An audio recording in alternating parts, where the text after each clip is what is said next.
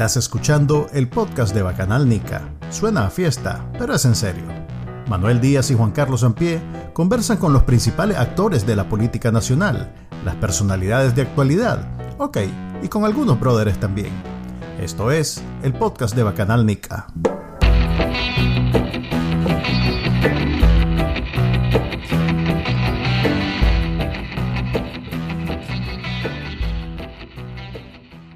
Bienvenidos al podcast de Bacanalnica. Este es el episodio número 41 y hoy tenemos de invitada a alguien que yo le digo prima, así soy de atrevido, pero como siempre, preséntese en este grandísimo podcast. bueno, hola primo, de verdad que sí. es un gusto ser parte de la familia.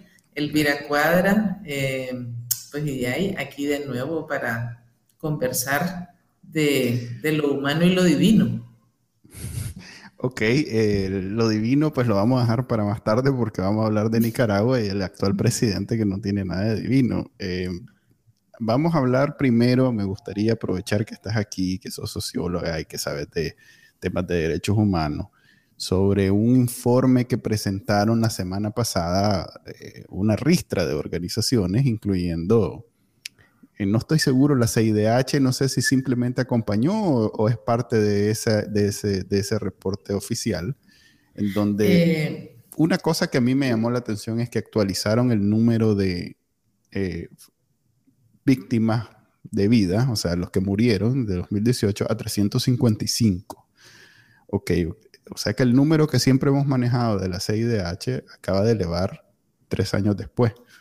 Pero bueno, contanos qué sabes al respecto y si nos puedes explicar exactamente quiénes son los que están detrás y, de qué se trata. Bueno, sí, este es un informe sobre la situación de los derechos humanos en Nicaragua, eh, presentado por 15 organizaciones, eh, organizaciones eh, de derechos humanos nacionales, es decir, nicaragüenses, pero también organizaciones internacionales, entre ellas eh, la CIDH, es decir, la Comisión Interamericana de Derechos Humanos. Es decir, no es este, nada más eh, acompañamiento, sino que también es un, es un este, respaldo de eh, estas diferentes organizaciones internacionales a lo que se dice en este reporte. Y efectivamente, pues además de dejar constancia de toda la situación eh, que ha ocurrido desde 2018 para acá, de las este, graves violaciones eh, que se han cometido en, Nicaragua, pues eh, nos actualiza ese dato tan importante que es el de la cantidad de personas asesinadas solamente en el 2018, ¿verdad? Y eso lo que quiere decir es que esta, digamos, esta, esta política eh, de represión que el gobierno ha impuesto sobre la sociedad nicaragüense, pues este, no ha cesado y que se siguen cometiendo eh, violaciones de derechos humanos. La, otra cosa importante eh, que vale la pena mencionar aquí es que nos está diciendo que el trabajo de los organismos de derechos humanos tampoco ha cesado.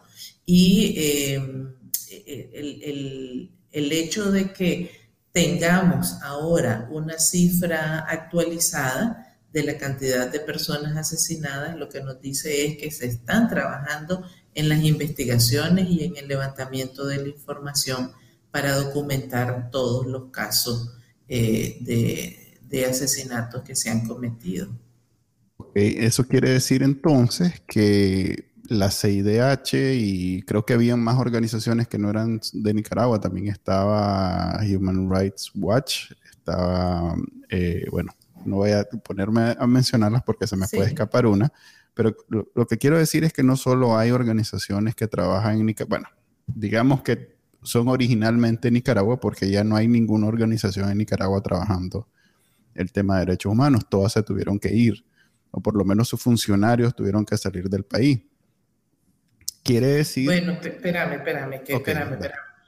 Todavía tenemos dos. Está el CENID, que todavía tiene este, eh, un equipo trabajando dentro de Nicaragua, y está la CPDH, que también sigue trabajando dentro de Nicaragua. O sea, realmente, este, es decir, la labor que han hecho es este, invaluable. Pues. Es trabajo clandestino, porque les quitaron todo, toda formalidad. Eh, cuando eh, Daniel Ortega se puso a quitar todas las personerías a la ONG, la CIDH, perdón, el CENIT fue de los primeros.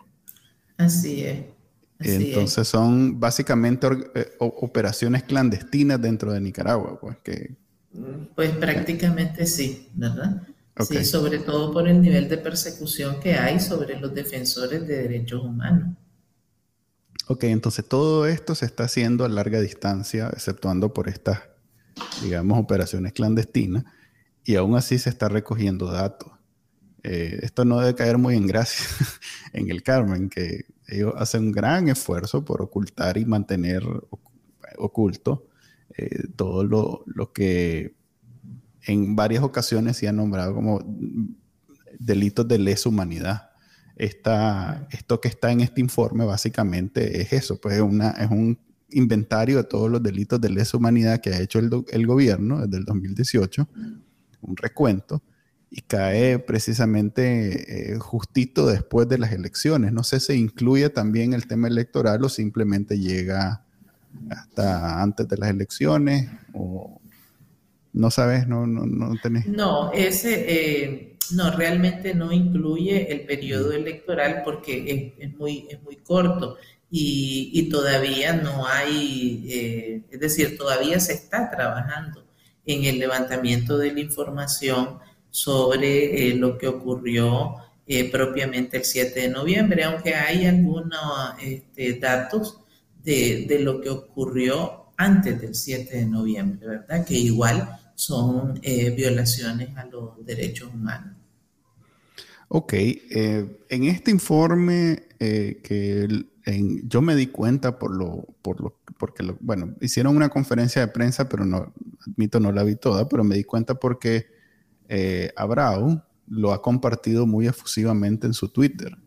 Em, él antes trabajaba con la CIDH, hoy entiendo que no es parte de la CIDH, pero hay irónicamente mucha gente fuera de Nicaragua eh, como llamando la atención a este informe para que nosotros que estamos en Nicaragua lo leamos y lo conozcamos. Eh, es medio irónico, pues, porque deberíamos de ser los primeros en estar interesados en, conocer los detalles de lo que sucedió en el 2018 y en adelante. Eh, pero, pero supongo que en Nicaragua pues, la vida continúa y no, no, no podemos estar enfrascados en, sobre todo porque después de la pandemia y lo otro. Creo que todo el mundo en Nicaragua está enfocado en, el próximo año, ahora que ya que pasaron las elecciones y que vamos a ver cómo funciona el país. Eh, en, estas en estos últimos días vamos a hablar de OEA más adelante, pero haciendo caso omiso de OEA, ¿cómo ves funcionando vos Nicaragua el próximo año y a partir de eso en los próximos cinco años de presidencia del comandante? Eh, ves la misma represión, ves la misma, eh, mm, ¿cómo decir? Sí, represión, básicamente. Es un país con, una represión constante. ¿O ves aflojando un poquito todo eso para precisamente fomentar el desarrollo económico? Bueno, mira, eh, la verdad es que yo creo que ahí Ortega hizo sus cálculos equivocados, ¿verdad? Porque eh, si bien es cierto que las elecciones para nosotros los, nicaragüenses, la mayoría de los nicaragüenses, representaban un punto de inflexión que permitiera resolver la crisis que, ya se ha prolongado y que estamos arrastrando eh, a través de, un medio pacífico, cívico, democrático. Eh, también para Ortega, esas elecciones eran un punto de inflexión porque eh, la crisis pesa no solo sobre nosotros, sino que pesa también sobre él mismo, sobre sus propios negocios, sobre su situación política, eh, pesa sobre, sobre una cantidad de, aspectos. Y ellos necesitan, cuando digo ellos, me refiero tanto a Daniel Ortega como Rosario Murillo y sus allegados, necesitan resolver esa situación, ¿verdad? No pueden eh, darse el lujo de que ocurra lo mismo que en Venezuela, pues, sobre todo por, por eso este, que usualmente se dice que nosotros llevamos el mismo rumbo de Venezuela, pero es que Nicaragua no puede darse, eh, es decir, el mismo Daniel Ortega no puede darse esa, esa, ese, camino. No, no puede darse ese lujo ni puede seguir ese camino, ¿verdad? ese no es un lujo ni siquiera para, para pues él. Sí, pero para... Sí. Él ve esa independencia que ha llevado a Venezuela al, barranco como una gran cosa en general. Pero bueno, te interrumpí, sí. Sí, entonces este, eh, lo que pasa es que, eh, y digo por eso que hizo un mal cálculo político, porque eh, no, no, no, logró resolver la situación económica, ¿verdad? Tampoco la parte política, mucho menos, se resolvió. Eh, y, y, el, y el descontento de la gente, en vez de disminuir o de quedarse paralizado, lo que hizo es que se mantuvo y además se profundizó. Y tal vez voy a entrar en algunos de los detalles. Voy a comenzar por la parte política, ¿verdad? En la parte política, bueno, ni consiguió legitimidad para las elecciones, ni consiguió reconocimiento, ni consiguió que la gente fuera a votar, ¿verdad? Este, y no ha logrado volver a armar esa alianza estratégica con actores claves o lo que se llaman los actores fácticos que él necesita para darle viabilidad a su próximo mandato. Eh, este, y, por lo cual está, está, muy largo, porque hablemos claro de los actores fácticos son la iglesia, la embajada gringa y, bueno, la comunidad internacional y los empresarios. y ninguno de esos está cortado completamente. El ejército. Entonces, ninguno ninguno de esos, a excepción del ejército, que es el único punto de apoyo político y económico que todavía tiene, ¿verdad? No ha logrado volver a meter dentro del corralito al otro. Entonces, su, su, su, cálculo político falló, ¿verdad? Eh, tiene, como dije, descontento de la gente, incluso descontento que se ha profundizado hasta el punto que efectivamente la gente decidió no ir a, este, a las juntas de votación el, 7 de, de, noviembre pasado, ¿verdad? Y además, lo que sí consiguió o lo que sí ha conseguido es que su propia base de apoyo político, en lo poco que ya le iba quedando, está en un proceso de franca erosión. Es decir, se, le, se está deslavando, ¿verdad? Se le están yendo porque toda la gente está descontenta, porque toda la gente ya está agotada, ya no aguanta, ya eh, no puede funcionar a punta de, amenaza y de intimidación, ni siquiera entre los empleados públicos. Entonces, son... Eh, un ejemplo de eso es las restricciones migratorias que nos dimos cuenta a funcionarios incluso del gobierno, que son los que sabemos, ¿verdad? Puede ser que sea mucho más grande. Entonces, solo ejemplificando. Sí, pero además eh, este, el día de las votaciones también se vio claro que la gente fue, sobre todo los empleados estatales, fueron obligados a votar y rayaron sus boletas, pusieron cualquier cosa, ¿verdad? Sí, entonces, entonces, este, eh, incluso críticas fuertes, ¿verdad? Por, por llamarle de alguna manera, críticas fuertes al mismo Ortega. Ya, ya, ya, ya, entiendo por dónde va. Le dijeron cuatro en las, en las boletas. Sí, en efecto. ¿Cómo sabemos? Eh, ¿Cómo, contarnos el, el, chisme, de dónde sale ese informe. Yo, yo pienso y asumo que más de alguien se atrevió a decir algo, pero... Pero sí, bueno, en las redes circularon ahí unos audios de alguna gente, pero también fotografías de la misma gente que, que, le sacó fotos a sus propias boletas con, con todos los... con todos los mensajes. Los cariños, todos los cariños al comandante. Sí, exactamente. Pues entonces, entonces, y ellos mismos, pues sus mismas fuentes, eh, lo comentaron privadamente mm, diciendo de, Que, de que en efecto, pues la gente les había rayado cualquier cosa en las boletas. Entonces, entonces, bueno, y en la parte económica, ¿verdad? Y ahí, primero que Nicaragua tenía ya una situación crónica de pobreza y de desigualdad. O sea, antes de 2018 eso ya existía. Con la crisis de 2018 eso se agravó ¿verdad? y se afectaron sectores importantes de la economía, afectando a la gente. El COVID todavía peor el asunto, ¿verdad? Y, y mientras Ortega no logre resolver eh, la crisis política, no va a haber posibilidades de destrabar tampoco la situación económica que afecta a la gente, ¿verdad? Y si hasta ahora los indicadores macroeconómicos se han estado más o menos estables, a la gente sí la están golpeando con el precio de los combustibles, con el incremento de los productos de la canasta básica, con el incremento del desempleo y, ya no digamos, pues, una, un, rosario de cosas que está viviendo la gente. Entonces, eh, vos no ves entonces a partir del próximo año, volviendo a la pregunta, pues, eh, no hay mejora. Mm, o sea, como... Pues no, más bien Ortega lo que va a tener es un, escenario bien complicado, pues. No, no va a ser un, escenario donde él va a ser el, el, que aseguró la continuidad y va a estar fuerte y va a estar mandando.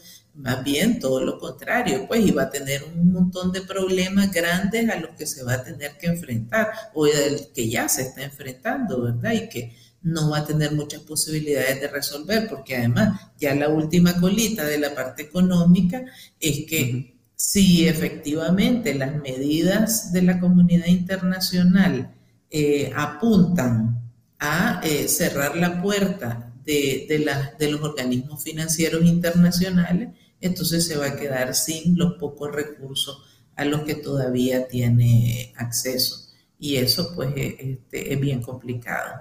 Sí. Ok. Oh, bueno. Hasta ahí. No, eso por el momento. Ok. Eh, entonces, podemos vaticinar eh, un año más complicado económicamente, aunque hay financiamientos que supongo ya están comprometidos y si acaso hay alguna decisión de la OEA que todavía está en veremos, eh, y ellos con esto de salirse, que es lo que vamos a hablar a continuación, igual dura dos años, así que es más, si dentro del próximo, si el próximo año deciden no pagar la cuota, ahí se quedan hasta que pagan la cuota. Eh, es, un, es, un, sistema bien, eh, bien flexible, digamos, para, para, los países que integran la OEA. Eh, de hecho, está, está, hecho precisamente para no, que no se salgan, porque la intención es precisamente que ahí todo el mundo se reúna y, arregle sus diferencias. Em, vamos entonces, como decía, a ese año difícil económicamente, eh, tal vez más difícil que el actual, pero no tan difícil como el 2018 porque en, general yo entiendo que el 2018 fue el verdadero golpe. Incluso la, pandemia no fue tan fuerte como lo que sucedió en el 2018. No soy economista, eh, pero eh, lo que quiero decir es que la economía por sí sola yo nunca, no he visto que lo presione lo suficiente para él tomar decisiones de ese tipo. Pues.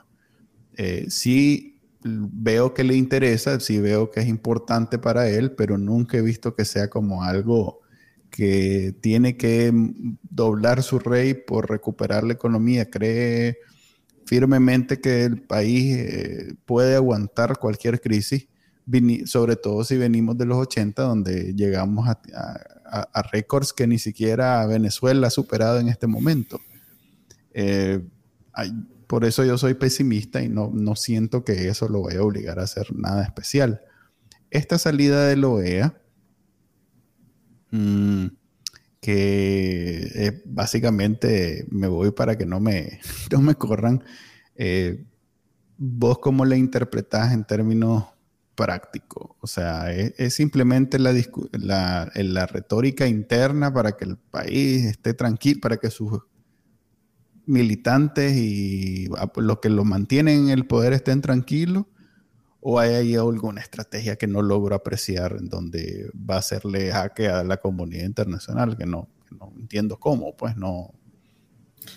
Bueno, pues y ahí es que a juzgar por, los eh, pocos apoyos que incluso tiene dentro de la misma OEA, pues eso lo que parece es simplemente un, un, típico arranque de, este, de, falsa dignidad, ¿verdad? De, sí, yo me salgo porque... y de todas maneras, pues, este, lo, que, lo que le están diciendo, tres resoluciones seguidas es que no tiene apoyo de, prácticamente de ninguno de los países. Mira, el colmo es que en esta última votación, Bolivia, que siempre ha votado a favor, se abstuvo. Y eso es malo incluso para ellos, ¿verdad? Es malo incluso para ellos. Entonces, eh, son procesos lentos y, todo lo demás, ¿verdad? Pero este, eh, salirse de la OEA, aunque tome dos años, tiene consecuencias y tiene consecuencias políticas y tiene consecuencias económicas, pues, pero también tiene consecuencias frente al resto de la eh, comunidad internacional, los europeos, ¿verdad? Entonces, eh, eh, ellos, ellos saben, ellos saben que el proceso tarda dos años, ¿verdad? Y es como, o sea, realmente yo, yo a eso lo, llamo como performance político. Ajá, es como, una dramatización. Es, una una puesta en escena totalmente, pero además, si vos ves el escenario en el que aparecieron dando eh, el, aviso De, la, de la renuncia a la OEA, o sea, Moncada ni siquiera se miraba, era más grande el, cuadro de Sandino que... Debo, decir que, hizo falta flores. Yo siento que no habían suficientes flores en ese, en ese tarima.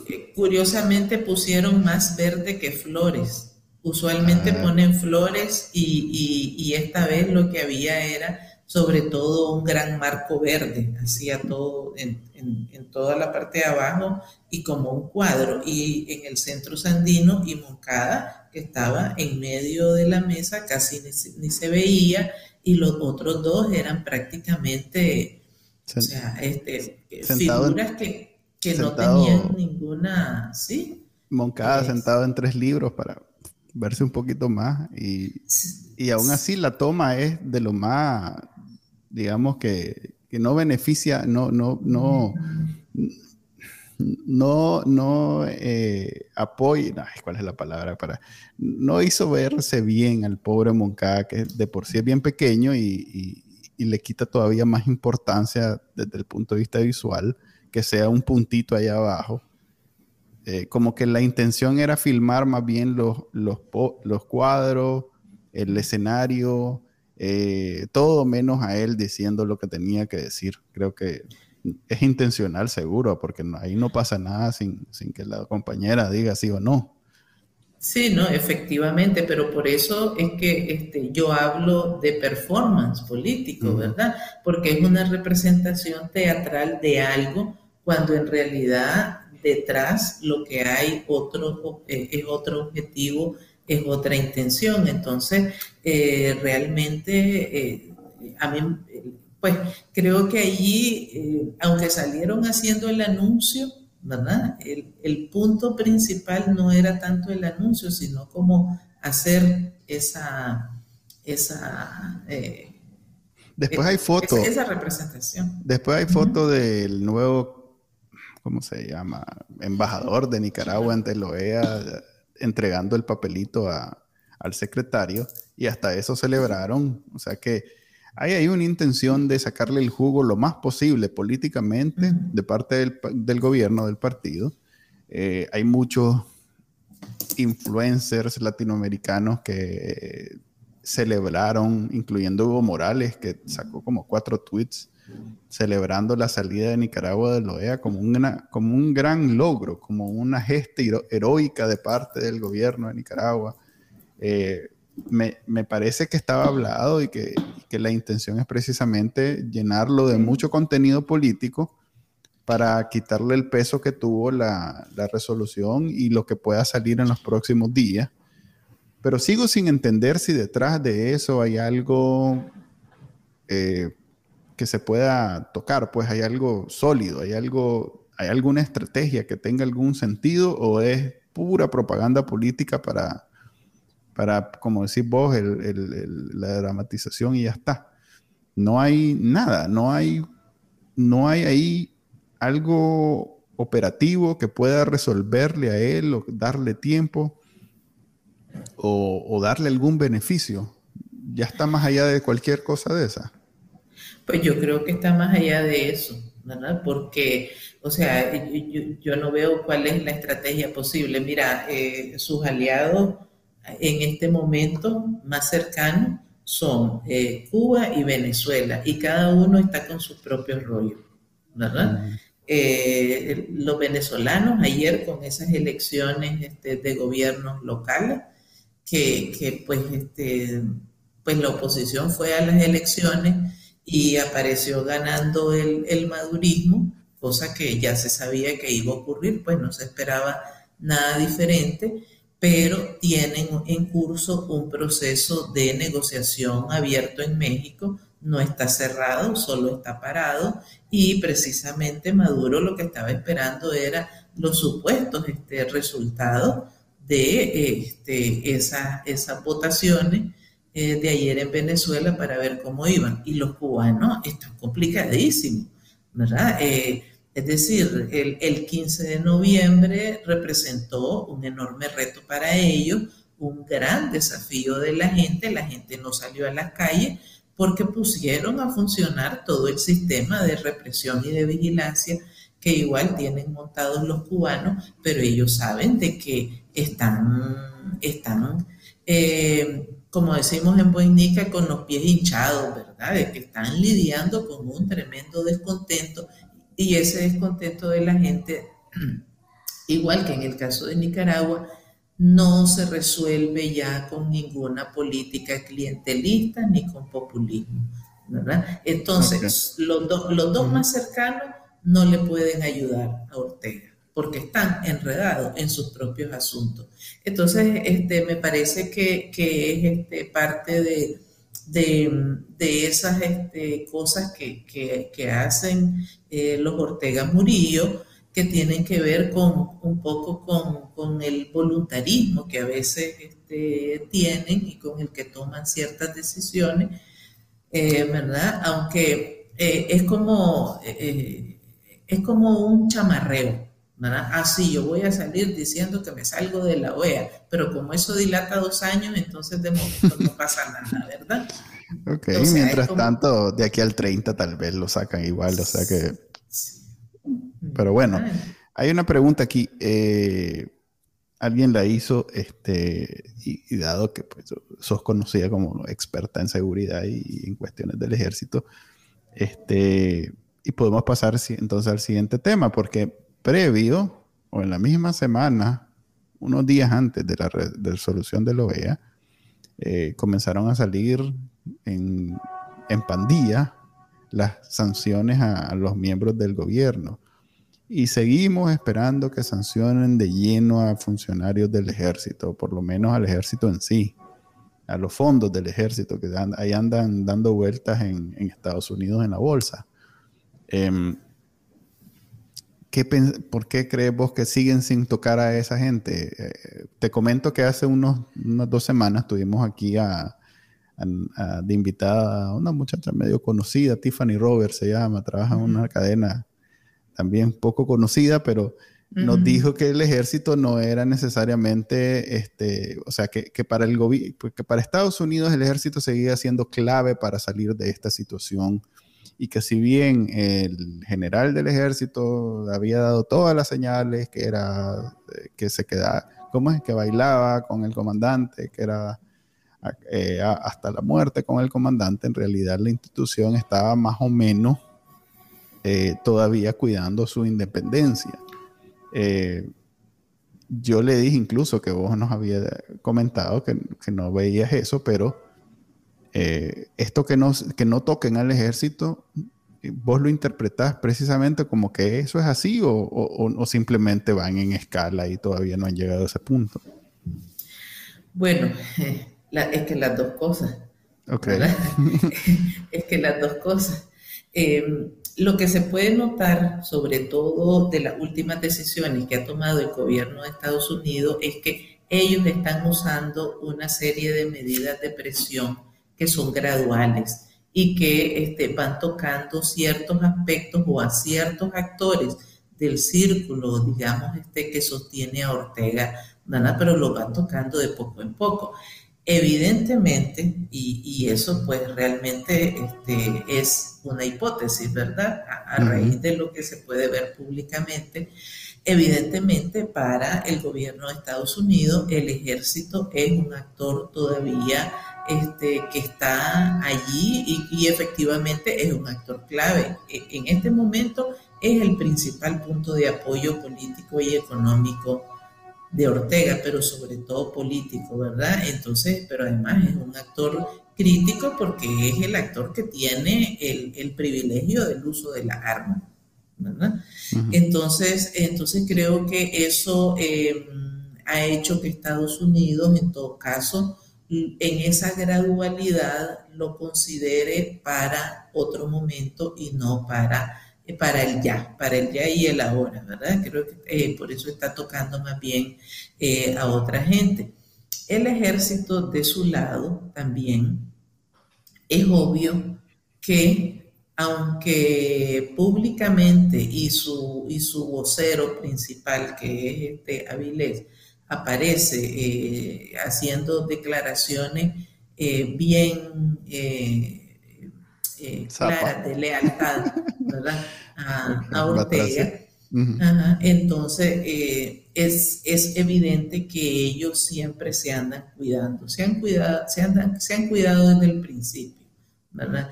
Y uno de los este, hechos más eh, claros de ese cuidado que han tenido es que nunca han querido sacar uniformados a la calle. Con eso no te estoy diciendo de que no han hecho nada, o que no han colaborado, porque sí han colaborado con esa política de represión este, que, que, Ortega tiene impuesta sobre Nicaragua, pero han tenido mucho cuidado de sacar uniformados a la calle. ¿verdad? Eso te está diciendo de que siempre andan cuidando la imagen y andan cuidando de eh, no aparecer ellos eh, como supuestamente involucrados eh, directamente en los actos de represión. También en, algunos otros pequeños detalles se nota que ellos se ven a sí mismos, ¿verdad? Como eh, un actor que en una eventual transición puede permanecer a diferencia de, por ejemplo, el caso de la policía, que es un caso mucho más crítico. Entonces allí hay eh, de los dos lados una serie de, gestos, ¿verdad? Eh, que, indican que, ambos se están valorando mutuamente en, toda esta situación. Y bueno, este, eh, ¿en qué momento Estados Unidos va a cambiar esa posición? pues eso no, no, lo sabemos ciertamente, pero en la medida en que en que eh, van eh, aplicando más medidas de presión económica, obviamente se van acercando más al núcleo eh, de, poder de Ortega y eso en, algún momento pues, puede llegar a tocar al, propio ejército. ¿Habrá, ¿Habrá algún canal de comunicación entre el ejército y el gobierno? Pues ellos tienen coordinaciones con el Comando Sur, creo que le llaman, que es todo lo que tiene que ver con toda esa área este, siempre se han llevado bien, es famosa esa relación como, como maravillosa, que el, ejército se lleva súper bien con el Comando Sur de Estados Unidos. Habrá una comunicación como en, la Guerra Fría, pues que estaban los canales oficiales y estaban los canales no oficiales donde se hablaban para evitar eh, el exterminamiento mutuo. Eh, en este caso, pues no es tan grave para ellos, sí, para nosotros, pero eh, y aquí quiero complementar con lo que con mi pesimismo de la conversación anterior, donde yo sí que decía que la economía no vota a Daniel Ortega, no lo mueve, no, le, no, no, lo, no lo sacude, eh, mientras que el ejército en su contra sí, porque él eh, basa toda su estrategia en la represión y en las armas y en todo esto. Entonces, eh, eso sí puede ser un, movimiento clave pues, para salir de esta crisis. Pero el ejército se mantiene en esta especie de, no voy a decir imparcialidad, pero por lo menos pasividad.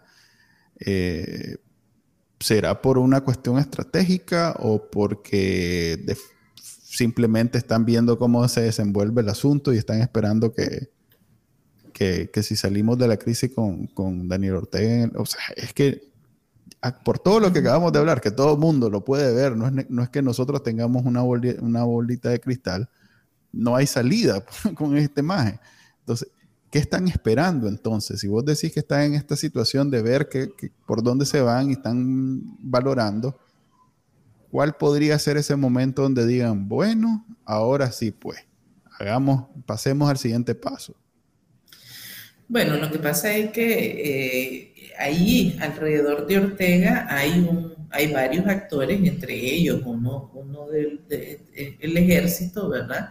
Y creo que es uno de los más, este, eh, de los que están más en esa posición y es, este, esperemos a ver hasta dónde, hasta dónde da esta cuerda. ¿verdad?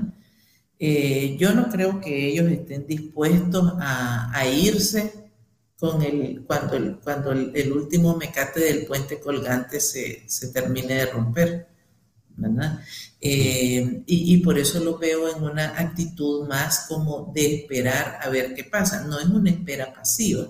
No, es que nada están de brazos cruzados y neutrales o imparciales diciendo no, no, no, es decir, ahí hay eh, comprometidas cosas también, ¿verdad?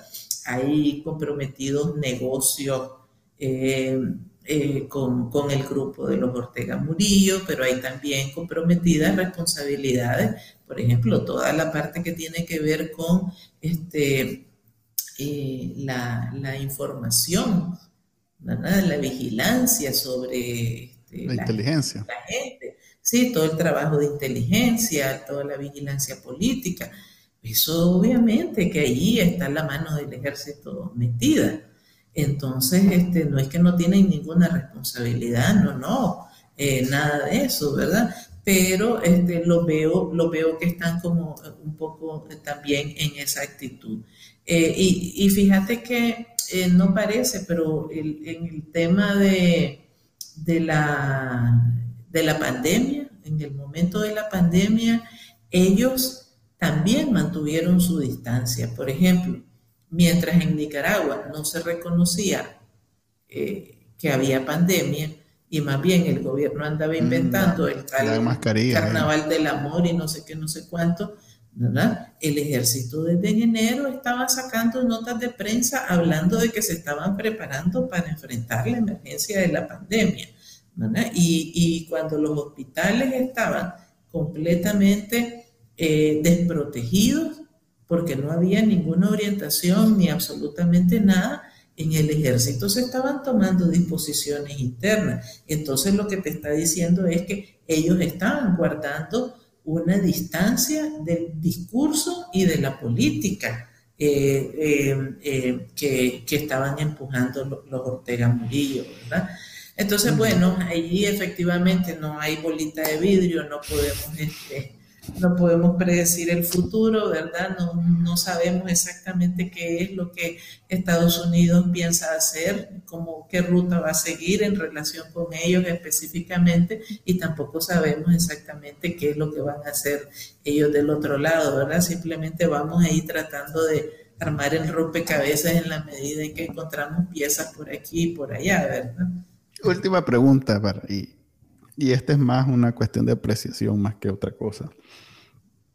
¿Vos crees que el ejército, si, el, si Estados Unidos viene y les dice este, congelado todo el dinero que tienen en Estados Unidos y más, y, fuera de Nicaragua, no sabemos incluso si es el grueso de todas sus inversiones, pues puede ser que no sea una gran cantidad, nosotros estamos asumiendo.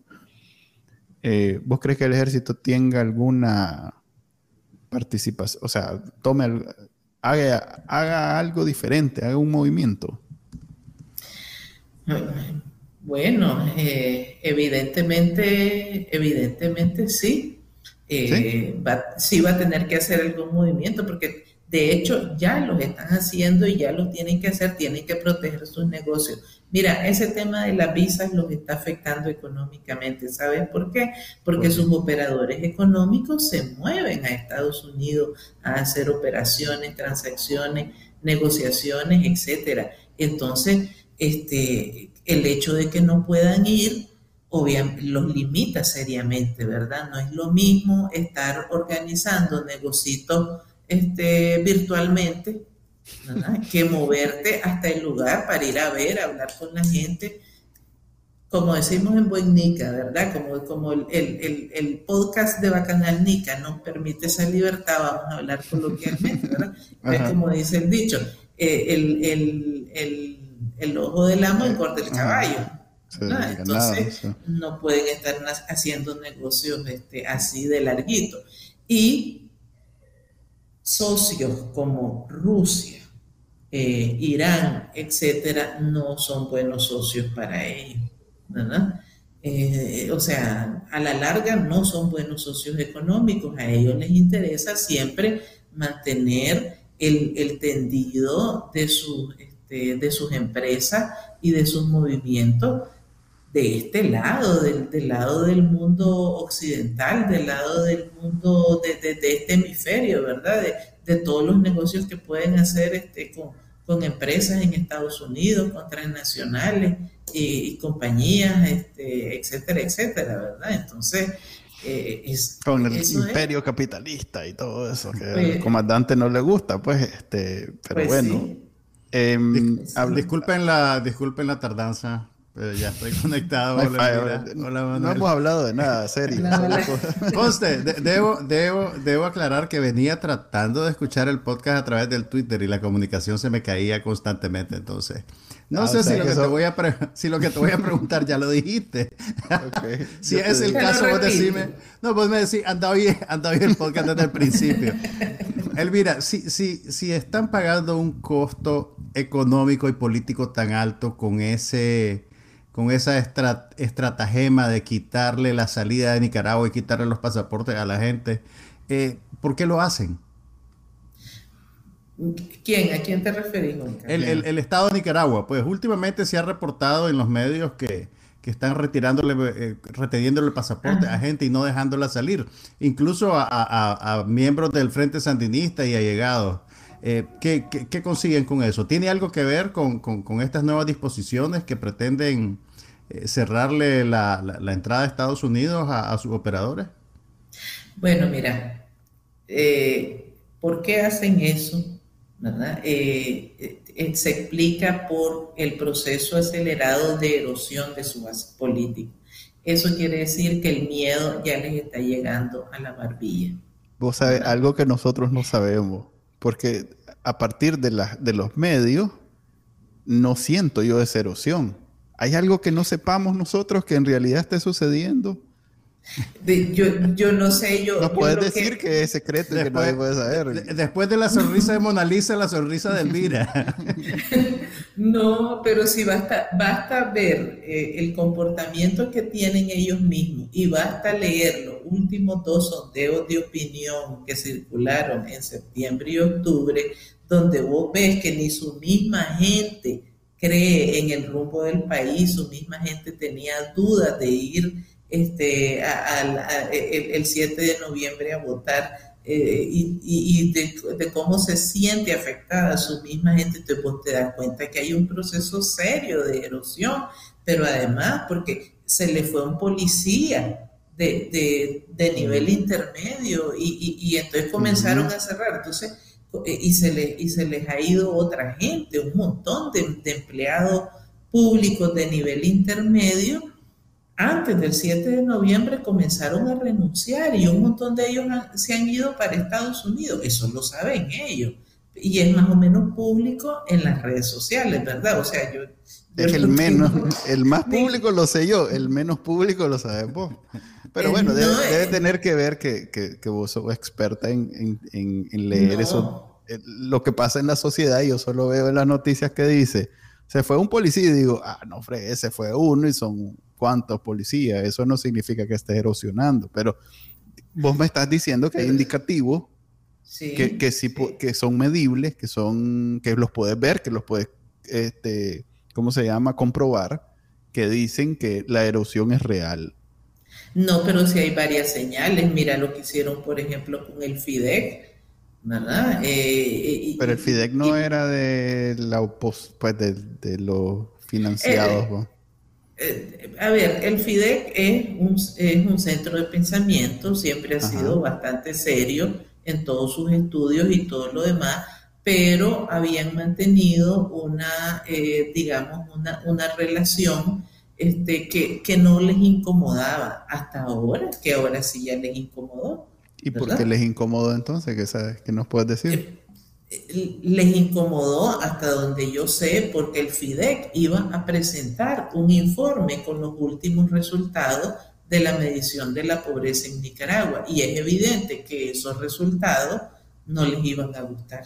Pero mm. las mediciones que se han hecho anteriormente siempre han sido contradictorias al, bueno, no sé si puedo asegurarlo, pero mi impresión es que siempre han sido contradictorias a las cifras del gobierno, que suelen ser eh, tremendamente optimistas. ¿Por qué ahora les duele más? ¿O por qué ahora quieren controlar ese, ese, ese canal de información? Porque ahora las condiciones son diferentes, porque el contexto, que esa fue la primera parte del podcast, ¿verdad? Es para ello.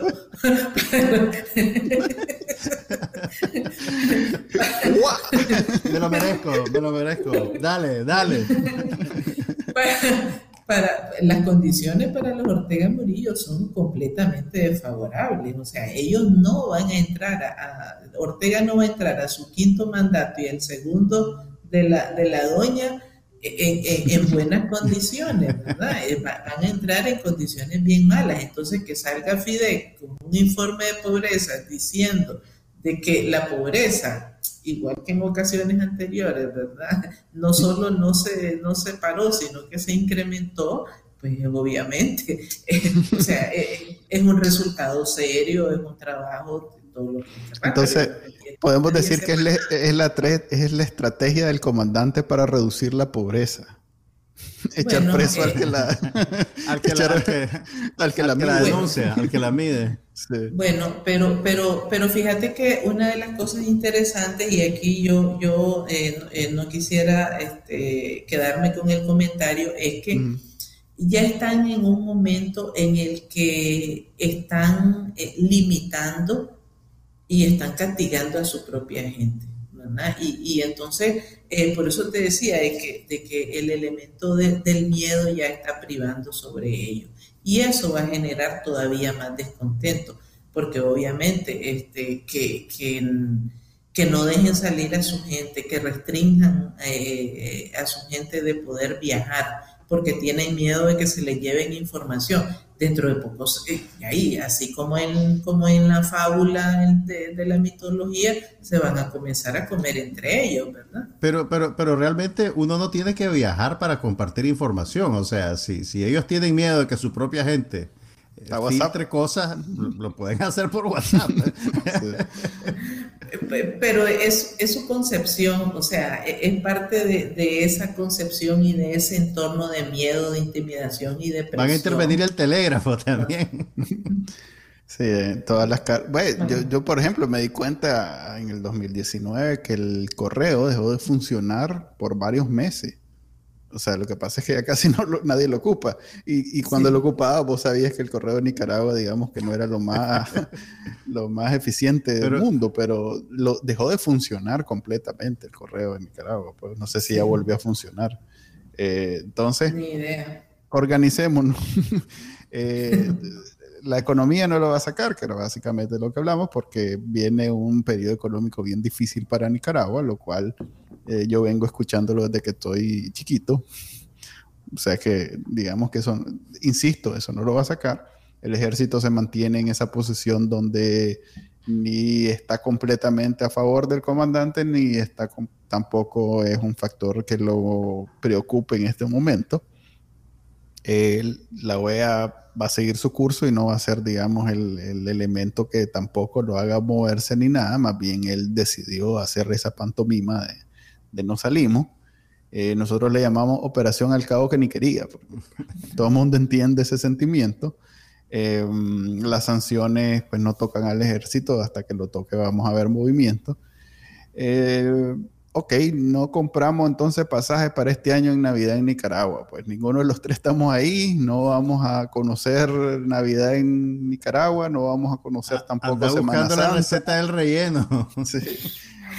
Estamos hablando de cuántos años, o sea que vos, si te tocara hacer apuesta de cuánto va a comprar ese pasaje, no, no, preferís no, mencionarlo, no hacer, no, hacer todavía. No, no lo compraría con fecha abierta todavía, porque no, no, o sea, estas cosas son, pues ya, ¿verdad? Este, más allá de lo, de lo personal y de, digamos, de, de, todas las implicaciones que eso tiene, pues este, en este oficio mío, pues te toca ver algunas cosas con otros ojos y entonces, pues no son estos procesos de decir, sí, esto va a durar seis meses o esto va a durar cinco años o diez, ¿verdad? Tampoco, tampoco así, ¿verdad? Porque, y también no quiero que se termine el podcast sin decirlo, eh,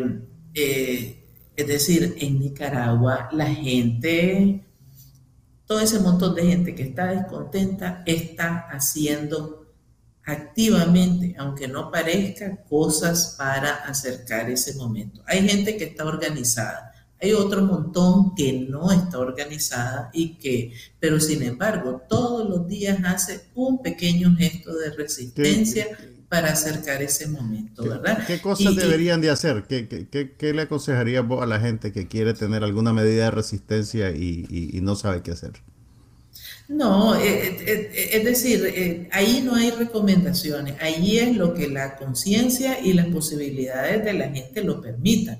Primero porque hay una represión y hay una vigilancia muy fuerte sobre la gente, entonces no pueden pedirle a la gente que se arriesgue.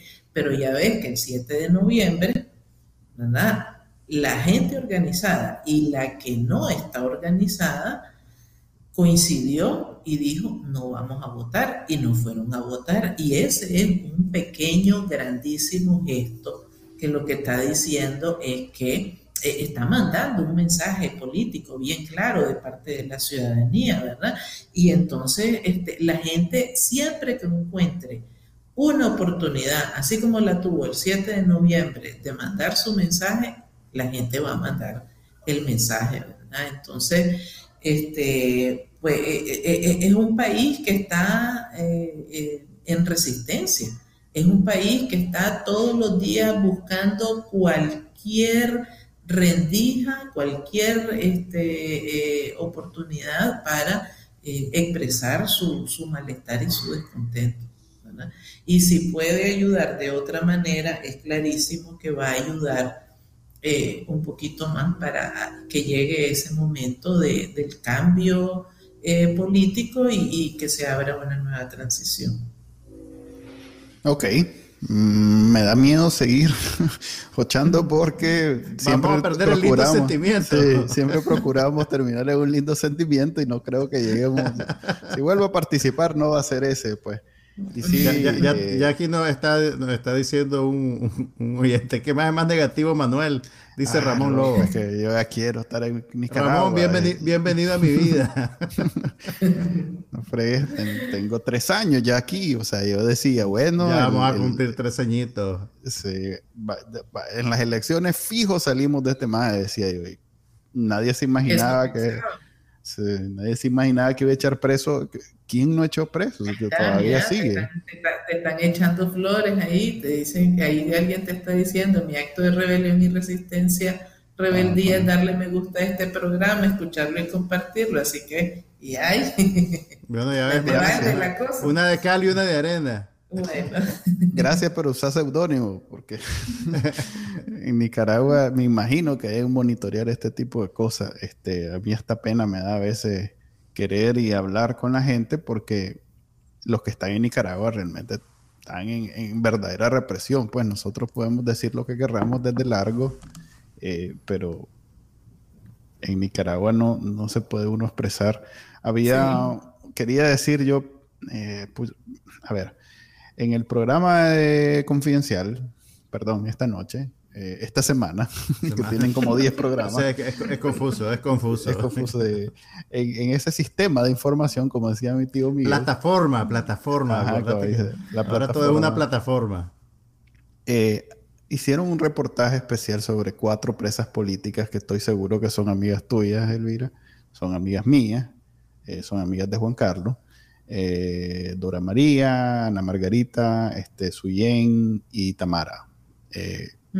Ya a estas alturas está como bien normalizado el tema de los presos políticos. Me refiero a que ya todos tienen su celda con su eh, compañero de celda y que pues ya incluso algunos ya han dejado de bajar de peso. Escuché, por ejemplo, que Juan Sebastián pues ya, ya llegó a un peso donde de comer cucarachas y frijoles chocos ya, ya de ahí no pasa, pues.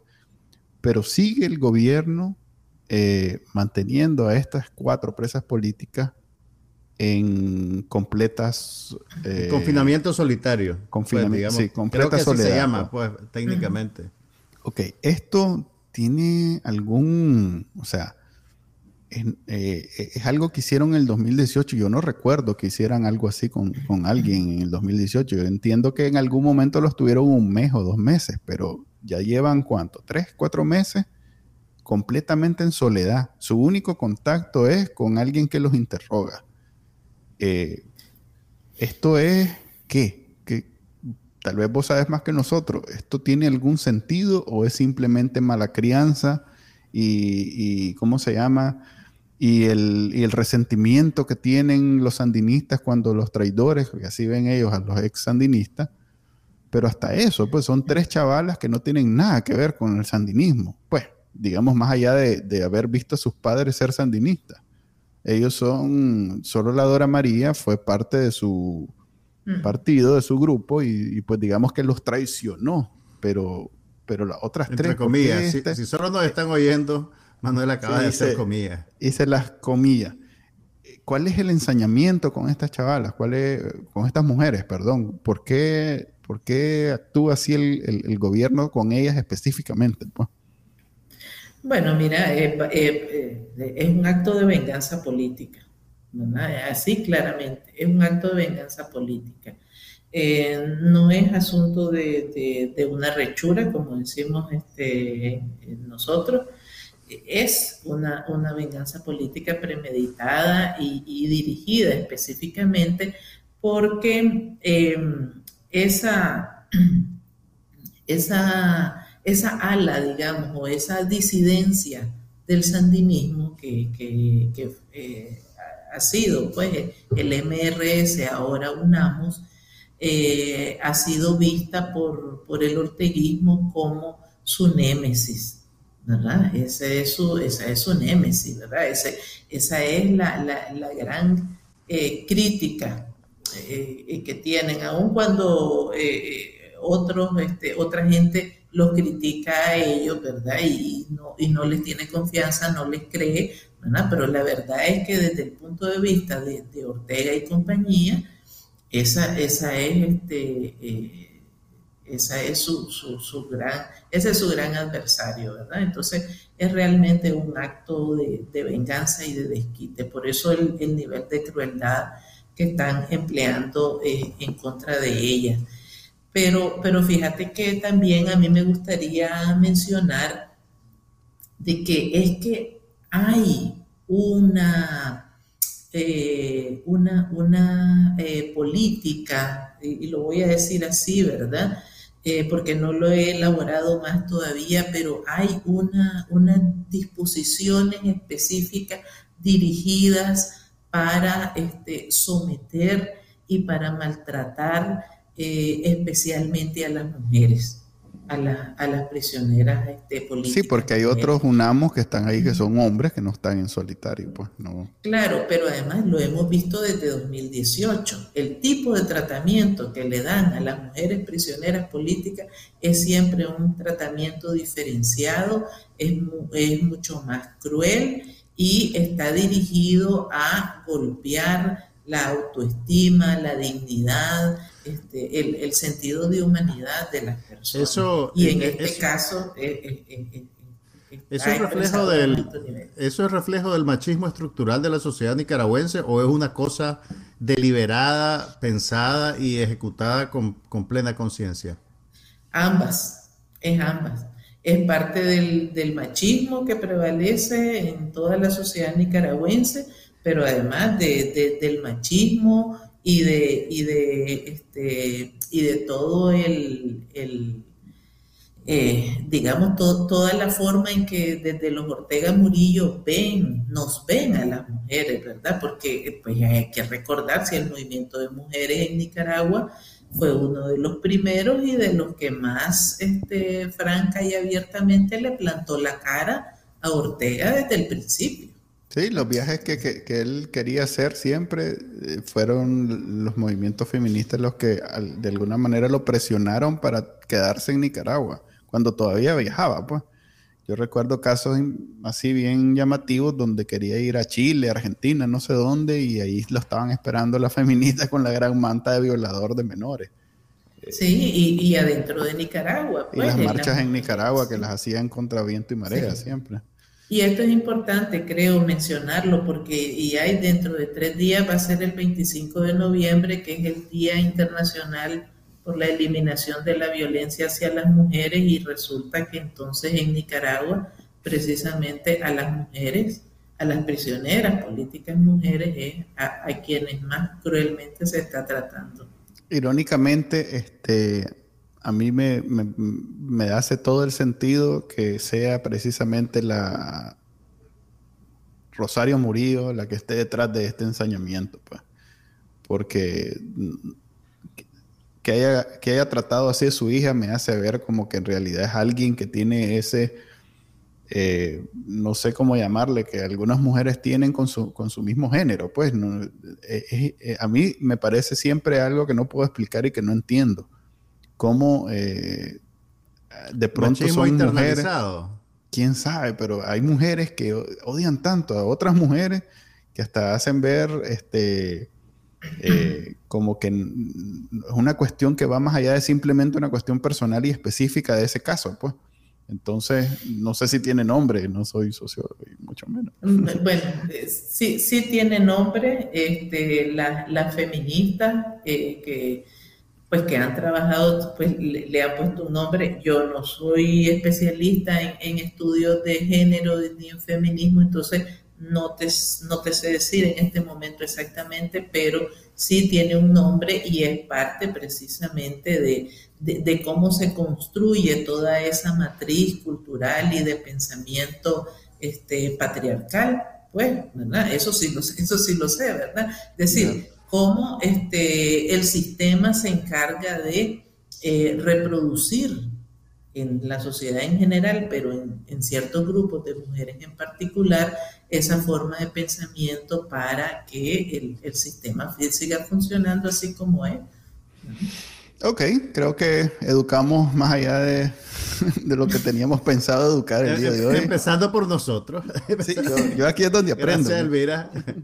Muchas gracias, Elvira, por, aceptar nuestra invitación y esperamos que nos volvás, a nos volvás a acompañar otro día donde Juan Carlos promete voy estar, voy a estar desde el principio. gracias a ustedes por la invitación y bueno, ahí espero la próxima. Ok. Hasta y, luego. y pues. gracias a todos los que escucharon este podcast. Ya saben que lo pueden escuchar y ver todos los lunes a la una de la tarde en vivo, hora de Nicaragua y luego descargarlo o verlo en YouTube o en Facebook o donde quieran. Eh, gracias y hasta la próxima. Este fue el podcast de Bacanal Nica. Compartilo, déjanos una reseña y enseñale a tu abuelita cómo escucharlo. Te lo va a agradecer. Suscríbete en Spotify, Apple Podcast, Google Podcast Y por supuesto, también puedes escucharnos en bacanalnica.com. Hasta la próxima.